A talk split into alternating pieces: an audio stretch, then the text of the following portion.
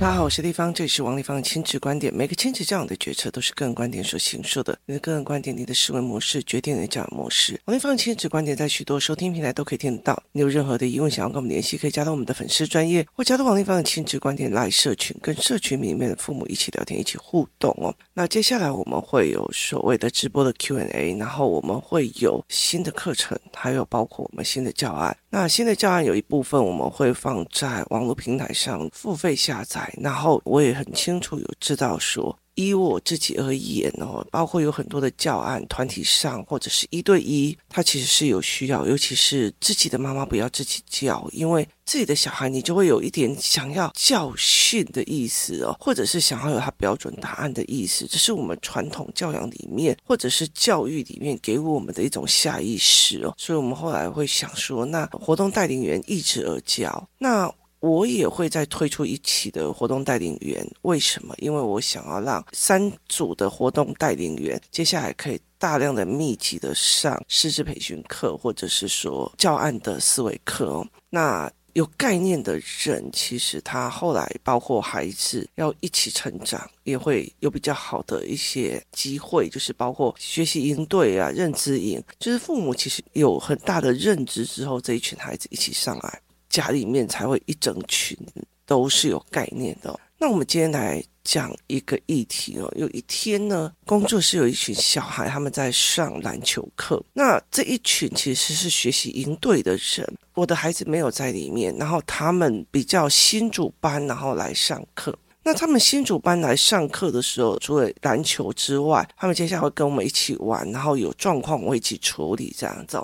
那那天，因为他们刚开始上篮球课，然后那个教练也并不是我熟悉的，所以我就坐在那边看他们上课哦。那本来我其实是坐在比较远的远方，然后我就看到了一个，就他们老师叫他们拍球。那一天的时候，有小小孩的群主在上篮球课，有中小孩的群主来上篮球课，有大小孩的群主，大小孩就有两组，一组是新的，一组是旧的团队哦。那小小孩的群体的时候，我在看他们在上篮球的时候，我刚好上完瑜伽课去看他篮球的时候，我就大概跟他们讲说，诶，哪个孩子的球应该要改变，不可以用这样子大号的球，为什么原因？然后每一个孩子的肢体动作，大概会跟他们讲他们有什么状况这样。那后来去这个大小孩的球场的时候，我就看他们远远的，我就看到那个新主办的那个团体他们在练球这样。那我就在球场的另外一边这样看。看着看一看，我就觉得不对劲，于是我就去他们的篮筐底下，然后呢拍了影片，就是帮他们上课拍了一些影片哦。那这几个都是学习动机营里面的孩子，然后于是呢，等他们下完课的时候呢，我就开了我的手机，然后给他们看，我就。一个一个的去告诉，其中有一个女孩子，她很认真的想要把整个动作啊，她就很认真的在练。可是我就让她看她的肢体动作，我说我知道，丽芳也知道你很认真的想练，你也很积极，但你全身是一种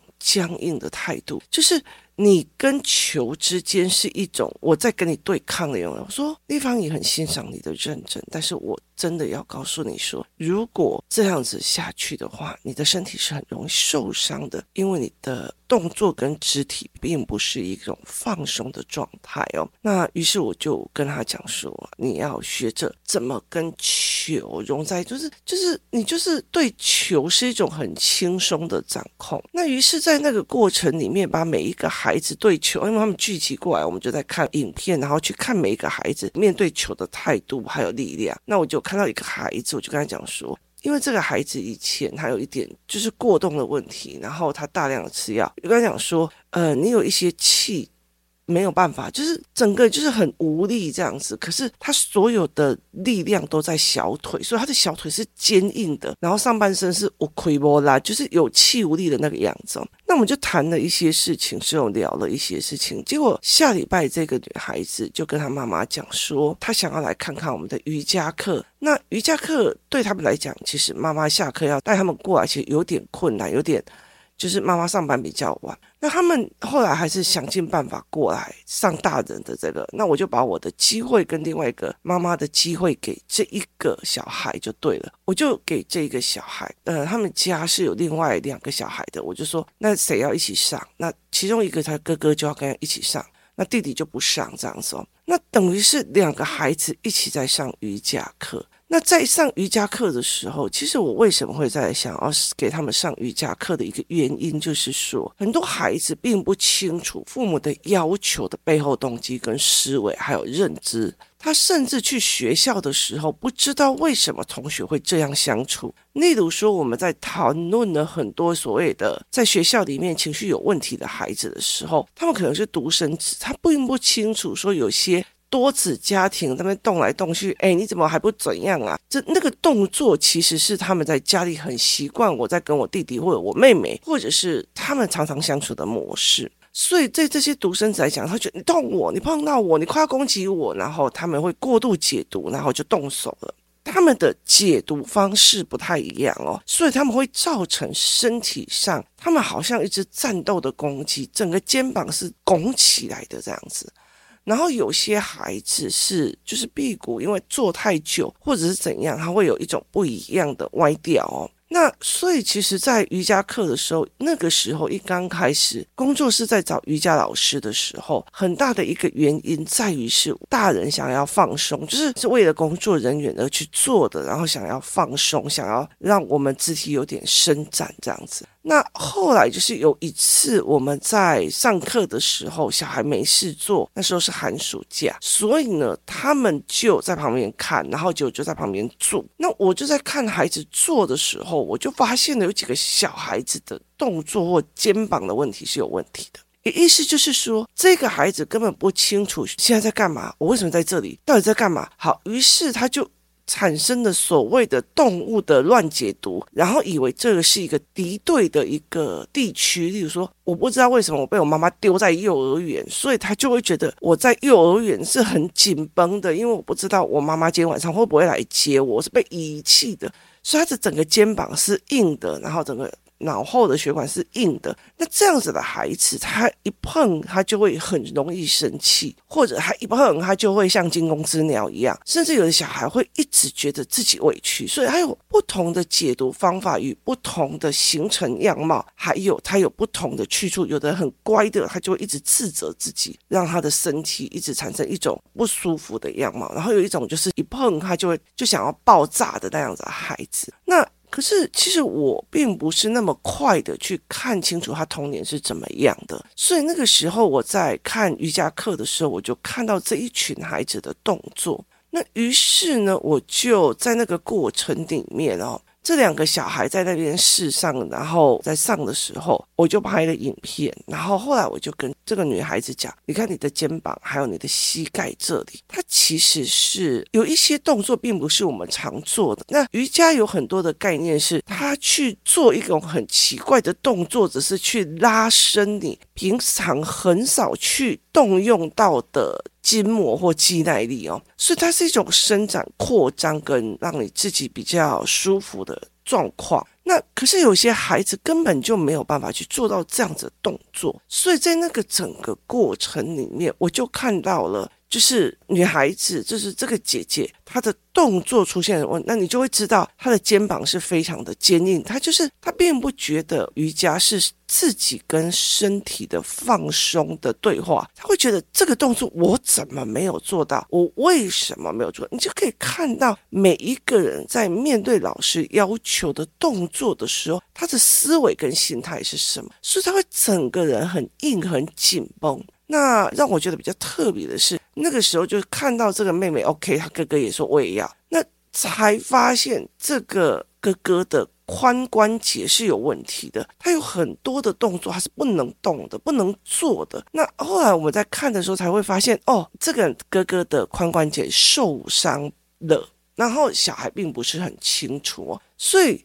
在瑜伽的过程里面，我有时候只要去看瑜伽老师帮这一群小孩上课，那瑜伽老师就会跟你讲啊，你这个是髋关节有问题啊，你这是小腿哪边有问题，就是他会讲，可是我会在旁边看，就是为什么？你会造成这样的问题。例如说，我今天根本就不知道我为什么要去幼儿园，妈妈离开了，我觉得被遗弃了，然后你又没有办法解读幼儿园的那一些事情，所以导致这些孩子是整个脖子是紧绷的，是有压力的。然后老师交代的指令如果没有做就被念，他又没有办法理解。老师在骂什么？所以他们就更紧绷，紧绷到全身的肌肉或肩膀的肌肉都是硬的，然后是揪在一起的。所以他们在做瑜伽的时候就一直做不出来。觉得该用的那些知识，但是我觉得，因为小孩子的肌肉跟我们这种老骨头不太一样，有些东西我要调就很难。可是对小孩来讲，他们在教的时候就很快。像工作室里面有个孩子，他的髋关节一刚开始完全没有办法弄下去，甚至还有其他人说：“哎呦，他都不认真，老师叫他做的动作都不行做。”然后我才跟他讲说，好，我们叫某个妈妈来示范这个动作。他说他做不下去，为什么？因为他的髋关节跟他女儿一样是有问题的，所以他们两个都没有办法做一个深蹲的动作。那你就会发现小孩的问题点在哪里？他们怎么认知的？那我后来的状况就是在讲，我不知道你前面是怎么解读，而造成你必须要整个肩膀硬的，然后整个人这么这么的有压力的在。看事情，面对事情，所以我就跟他讲说，好，但是至至少少瑜伽在拉你很少拉的筋，在拉你很少碰的地方，可以让你把原本的硬掉的地方稍微拉松一点。那一刚开始髋关节有问题的那个孩子，他现在已经练了快一年了吧，他的很多的动作髋关节都已经修复好了，这样，所以。很多的事情，包括说幼儿的事情，或任何的事情，或游戏的事情。游戏团体的事情，他并不是带着他去游戏，而是在这过程里面去看到这个的人呢。我从篮球课里面去看到这个孩子的紧绷，然后再引导这个孩子去做瑜伽，然后让瑜伽老师跟我一起在观察你为什么会这么的紧绷。可是，在这个过程里面，我却发现了这个人的哥哥的髋关节是有问题的。那很多的东西在于是我因为解读了，我不会解读，我觉得我被我妈遗弃在幼儿园的，所以我。有压力，那个压力造成了你的肩膀跟你的上颈部在紧绷的时候，久了以后它就定型了。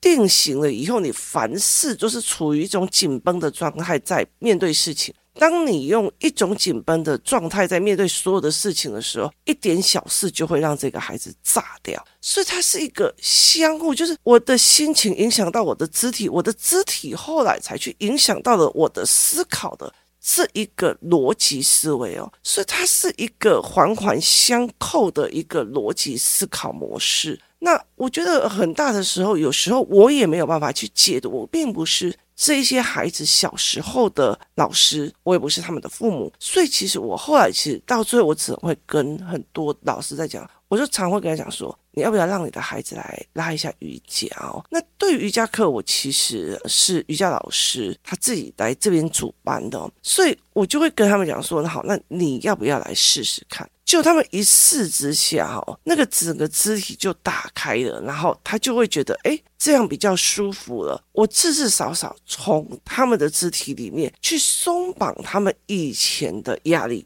好，那。很多的人，我其实会再开一集来讲一件事。很多的人在问我说：“丽芳老师，我有听了你的 podcast，以前都认为小孩大人或干嘛以后就会好，我却没有去相信说有一天小孩可能会走到所谓的精神治疗系统里面去。”那很大有人说：“那我怎么样去教他情绪？不是教情绪，而是去。”看他怎么解读这件事情的。例如说，我有做一个教案，叫做“难免的”，也意思就是说，我带领孩子一起去看。你如果说我今天在就是快要过年大年除夕的前两天小年夜那个时候，我带着所有的孩子去迪化街逛街，那你要不跟人家碰触是不可能的，因为人跟人之间在一起，不小心碰到了、撞到了，哎的。都是难免的，它都是一个很难避免的。我举了非常非常多的例子，而并不是代表是每个碰到你的人，他都是有恶意的。所以你不是再去处理他的情绪，而是再去处理他的认知。就是你再去处理他的认知。有一天我在呃，美的国中的时候，我让他们演讲的时候，我让他们去看我在学习动机营教的是什么。其中有一个叫做好的坏的，你选哪一个？有意思就是说，有些小孩发飙了，他就觉得他妈妈就应该帮他做到，或者是说我不想读啊，你干嘛逼我？那我就会有很多的教案去让他看到，你要烂苹果还是要好苹果？你要烂的水果还是要怎么样？那后面有一个操作单去让孩子讲，你今天如果要一个冰箱。你到底要一个非常好的冰箱，功能多，还是我今天想工作我就工作，不想工作就不想工作的冰箱？让孩子在想，有时候你们在要求大人的过程里面，是不是有点强人所难？永远让我们大人要吃那个烂苹果，让他们去思考这一个点哦。所以它是一个认知的系统，而这个认知的系统导致于他的全身的身体是一个防备的，还是一个放松的哦？那接下来才会变成了一种完全的认知系统。所以其实像我女儿，她就会觉得说，哎，每天都看妈妈跟这些阿姨们或者妈妈们他们的人生或干嘛，她就觉得哎，在一起是是非非很正常的，所以她会觉得。如果班上同学有什么样的吵架干嘛，他就觉得这也不过是一个过程哦，所以对他们来讲这件事情是 OK 的。所以很大的一个部分是我的认知决定了我的心态，我的心态会影响到这些孩子的身体，然后这些孩子的身体又会影响到他接下来看事情的样貌。例如说，有一个小孩永远都是。啊，那你为什么不帮我呢？我很可怜啊，那我就不会啊。你为什么不帮我？他永远是那种肩膀往下垂，然后要死不活的那个样子。好，这是他的心态啊。然后你肩膀就往下垂了，然后你肚子就往下缩了，就是一副那种肚子往下缩，肩膀往下垂，然后一副那种要死不活的样子。好，久了以后，这个孩子一定是。肩膀就是下垂的，那他越下垂，然后肚子一直往凹凹，你就算再怎么样要把这个孩子救起来也很难。为什么？因为他的认知去导致了他的身体，而他的身体又去影响了他下一次的认知。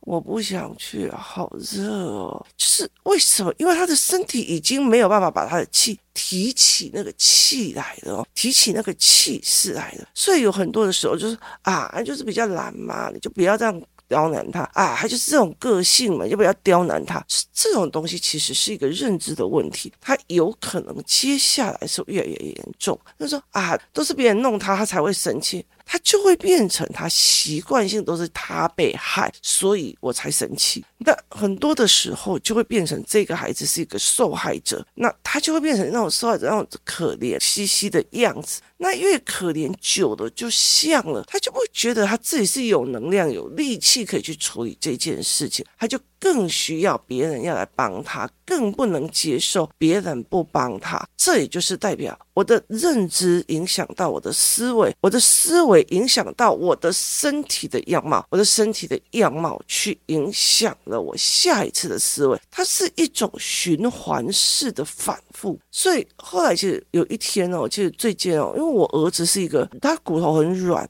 然后再加上他又很矮小，他非常非常的矮小，所以导致别人都会觉得他很弱。哦，可是很多事情他就会是去冲啊，去干嘛？我会让他去冲、去闯、去做。然后我也很清楚知道他是我们家的第二个孩子，然后又是男孩，所以其实包括我，像如果我对我的儿子稍微、稍微、稍微觉得，哎，我不想要让他在这里去读这种东西，我觉得那个东西不对。我女儿就会觉得说，为什么你你要这么的宠儿子，觉得他不行？所以。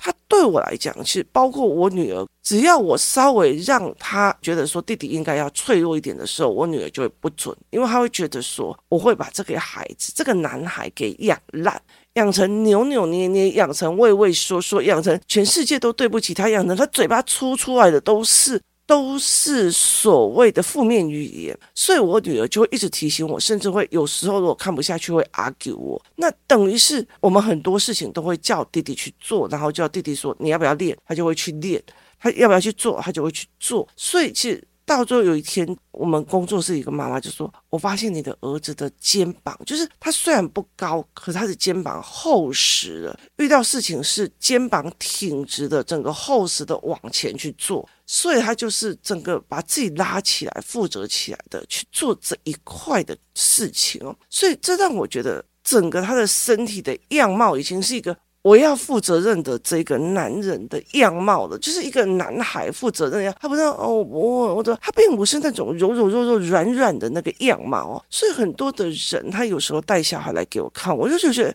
哦，这个这个要调有点难。为什么？因为他已经已经身体的全身的结构都已经变成他长期的样貌，所以等于是像我我曾经学过面相。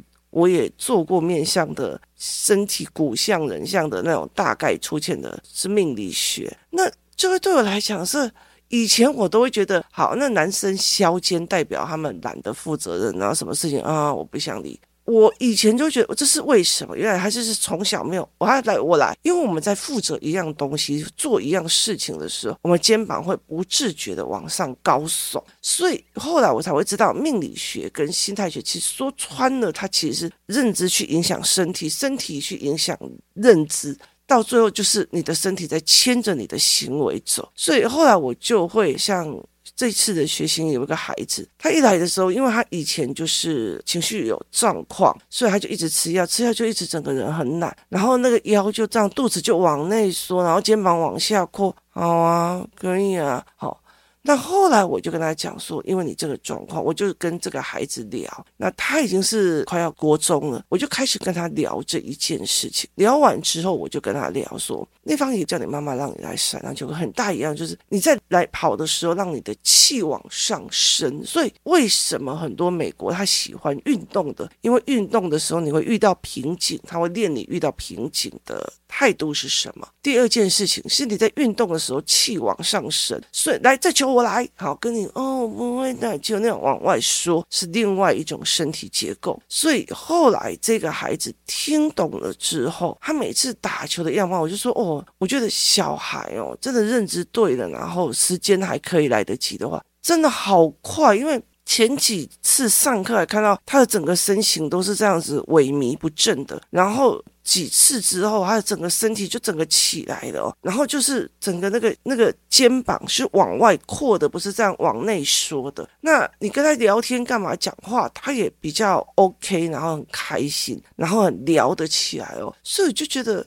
其实，当你改变认知，然后你在跟他谈的过程里面，让他了解事情的样貌的时候，是很重要的。很多人都觉得跟小孩聊天，我说我有教他的啊，我有跟他讲了。我告诉你，如果讲说啊，我都有跟他讲了啊，你觉得如果我跟他讲的他还不会，就是你教学的方法跟你讲的方法有问题啊？跟他讲了就会的，那就是。电视台的五十几台打开来，海涛法师的讲解放给小孩听，他听完了以后就变成得道大师了。想想都不可能啊！所以我已经跟他讲了啊，那句话叫做“谢着”，我讲了，所以我尽了我当妈妈的道义了。他不会，我有什么办法？那如果这个逻辑通的话，那你就把那个。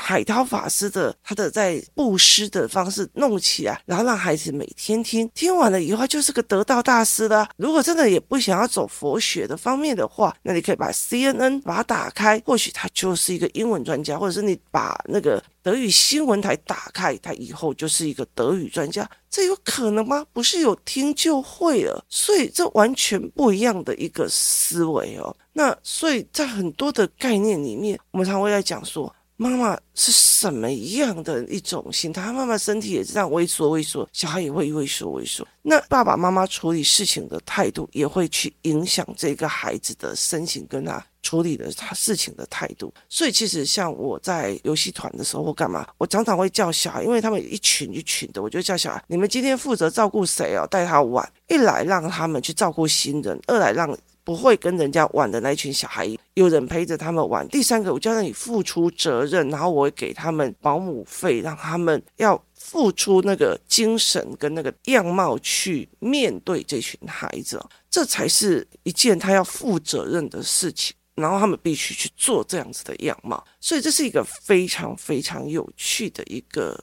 概念哦。那我觉得可以提供大家思考一下。那在篮球课看到孩子的状况，然后在瑜伽课看他们的髋关节的问题点，接下来去让他们自己理解。我就觉得站在我替这个孩子想的范围里面，而且他们也就在学习营的时候，发现这个老师并不会完完全全的。就是照着大人的样貌去要求他们，真的是陪他们在思考。那等于是我们就一起在思考解决这个问题。我会让孩子很清楚的一件事情：你现在的所有状况都是因为你有些认知卡住了。立方也会帮你出教案，立方也会帮你。那你要不要改变？如果你这个东西不改变的话，接下来你会遇到什么样的状况命题？我会一一的举例给他看。那他当他决定要改变的时候，又有人帮他的时候，他怎么可能会没有想要成为更好的自己呢？提供大家思考看看。谢谢大家收听，我们明天见。